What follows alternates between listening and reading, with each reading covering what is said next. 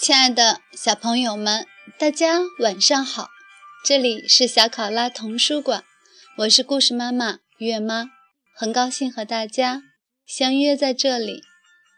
今天月妈准备的依然是曹文轩老师的作品《我的儿子皮卡矮鬼》，竖起耳朵一起聆听吧。我的儿子皮卡矮鬼，曹文轩著。二十一世纪出版社第三章：会飞的鸭子之长空鸭鸣。皮卡终于跑不动了，躺在了地上。他倒也不感到恐怖，只是觉得疲倦极了。他闭上泪眼，不一会儿，竟然睡着了。睡梦中，他听天空中有鸭在叫。他慢慢睁开眼睛，从眼缝里望出去，他看到了一只鸭子，怪鸭。他立即爬了起来，跳跃着朝怪鸭不住地挥舞着双手。怪鸭又叫了一声，仿佛在说：“我看到你了。”它在皮卡的上空盘旋了一圈，朝西北方向缓缓飞去。皮卡一见，跟着往西北方向跑去。怪鸭的飞行总比皮卡的跑动快一些，可往往就在皮卡担心他看不到怪鸭时，怪鸭又会飞回来。然后再重新向西北方向飞去。在另一个方向上，周五爷也看到了怪鸭，但他只是以为怪鸭像往常一样在天空毫无意义地飞翔着，并没有想到它的下面，皮卡正在与它往同一个方向奔跑。在怪鸭与皮卡之间，有一根无形的线在牵引着。与此同时，周五爷也在一步一步地往大树下走。也许皮卡已经回到大树下了呢。皮卡跟着怪鸭又跑了一阵。抬头一看，忽地看到了那棵大树盛开在天空下的巨大的树冠，立即眼泪哗哗。五爷，周五爷站住了，几乎虚脱的身体不住地在发抖。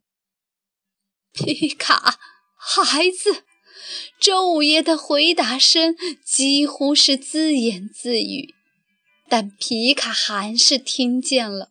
他向周五爷发疯似的跑去。当皮卡跑到周五爷跟前时，周五爷双膝一软，跪在了地上，随即把皮卡紧紧抱在怀里。“我的小祖宗呀，我的小祖宗呀！”这时，怪鸭落到了水上，然后一边用扁嘴撩水。一边梳理着羽毛。小铜匠。当夜，周五爷决定提前返回油麻地。第二天一早，就推醒皮卡：“我们回家了。”皮卡十分疑惑，不住地眨巴眼睛：“不是说……”还要过好几天才回家吗？周五爷心里说：“万一有个闪失，这世界上至少得有十多个人没法活了。五爷哪还敢呀？五爷心疼你小祖宗，不比你爷爷差。”周五爷没有将提前回油麻地的原因。对任何人讲，皮卡也没有把他在大芦苇荡迷失的事情对任何人说。他和周五爷之间有一个默契。回到油麻地一个星期后，双船镇的小铜匠来到了油麻地。小铜匠家祖辈至少三代都是铜匠。到了小铜匠这儿，手艺倒也全都学到了。他是个聪明人，手艺上甚至超过他的祖辈。但他天性懒散，不学好。说是铜匠，但手艺差不多已荒废了。人家有活儿，他不想做；别人家也不想让他做。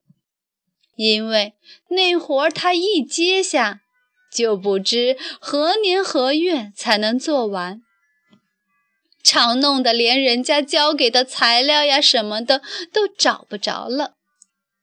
他喜欢的是王鸟、养鸟、养鸽子，一门心思。后来他发现，王鸟、养鸟、养鸽子也能挣点钱。就越发的不想做他的铜匠活了。他养了一只蜡嘴儿，给他训练了一番空中叼硬币的本领，还挣了不少钱。他占下双船镇一处人来人往的地方，让被调教的十分听话的蜡嘴儿飞上飞下，等人纷纷围过来。他将一枚五角的硬币抛向高空，站在他手中握着的杆子上的蜡嘴儿立即振翅飞向天空，在半空中用嘴巴极其准确地把那五角硬币叼住，飞了一圈，落回到竹竿上，几次抛去，几次接住。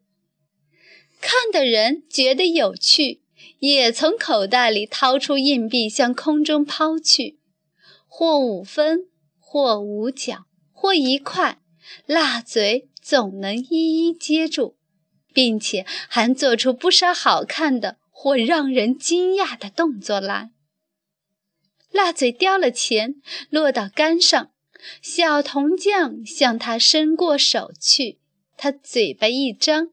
硬币就掉在了小铜匠的掌心里，众人也都认可，这是他们取乐的代价，并不后悔，甚至把能掏出来的硬币都一一抛向天空，就求一个喜欢。有人也许只有纸币，没有硬币，小铜匠早就准备下一罐硬币。尽可以用纸币去换他的硬币，去做这个有去无回的游戏。逢到双船镇有急，四面八方的人都往镇上涌时，小铜匠的收入就会成倍增长。镇上的人说：“也难怪他不把祖上的手艺放在心上，这样挣钱多容易啊！”不知是听谁说的，小铜匠知道了油麻地的周五爷有一只怪鸭，他很想见一见。他就喜欢见，喜欢养那些奇奇怪怪的生灵。他养鸽子也都是养一些很不一样的鸽子。他对一种有特别的癖好，鸭子会飞。这让他着迷，甚至还有一个让他激动的念头：如果我来训练这只鸭子，会怎么样呢？想想看，一只鸭子能在天上飞，是件多么稀奇迷人的事情！鸟在天上飞算什么？是鸭子在天上飞。想到鸭子在天上飞的情景，小铜匠的眼神都有点痴迷了。当他把这只鸭子与赚钱连在一起去想象时，他立即来到了油麻地。他认识周五爷，周五爷也认识他，因为周五爷有一把铜锁打不开了，让他修，结果连锁都没有能够要回来。周五爷二话没说，顺手拿了一把刚铸出的铜勺回家了，算是赔我的锁。小铜匠，周五爷笑着说：“我那把铜锁呢？”小铜匠也笑笑：“那把铜勺可换你那种铜锁三只。”你跑到油麻地来干嘛？听说你养了一只会飞的鸭子。恰在这时，怪鸭飞了起来。它先是低空飞行了一圈，然后抬头向上，越飞越高。再后来，直飞向油麻地小学去了。他去看皮卡了。周五爷说：“皮卡。”校长的孙子从北京回来了。小铜匠点了点头。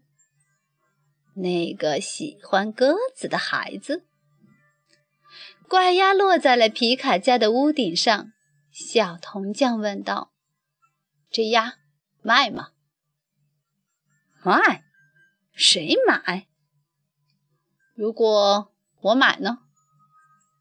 你出多少钱？”你说，我说，周五爷张开五指，在小铜匠面前晃了晃，五块，五块，你只能买到他身上一根毛。五十，周五爷摇了摇头，多少？五百，你别开玩笑了。小铜匠说。你的鸭全部加在一块儿也卖不出五百。周五爷说：“那倒也是，可这只鸭，你拿三个这样大的鸭群来换，我还不一定换呢。”小铜匠说：“我是真心想买。”就开始与周五爷讨价还价。周五爷最后说：“你回去吧，我是跟你开玩笑的。这鸭一千块、两千块，我也不卖。它是我养着玩的。”远远的，他看见皮卡正向这边跑过来，说：“我是给校长家孙子养着玩的。”皮卡跑过来了。他见了小铜匠，眨巴眨巴眼，想起来了。小铜匠，皮卡说：“不卖。”他用手指指小铜匠：“他偷过我们家鸽子。”偷过。周五爷说：“校长追你，追的还吐了一口血呢。”小铜匠尴尬地笑着。亲爱的小朋友们，今天的故事就到这里了，让我们下次再见。月妈要跟大家说晚安了，祝大家好梦。